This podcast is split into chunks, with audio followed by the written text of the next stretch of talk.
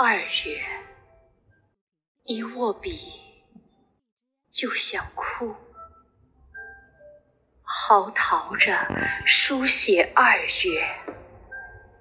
当轰鸣的泥浆点燃黑色的春天，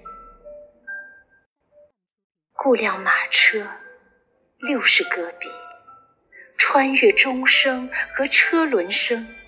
奔向大雨如注处，雨声盖过墨水和泪水，像烧焦的鸭梨。几千只乌鸦从树上坠落水洼，眼底被注入干枯的忧伤。雪融化的地方发黑，风被叫喊打磨，诗句嚎啕着写成。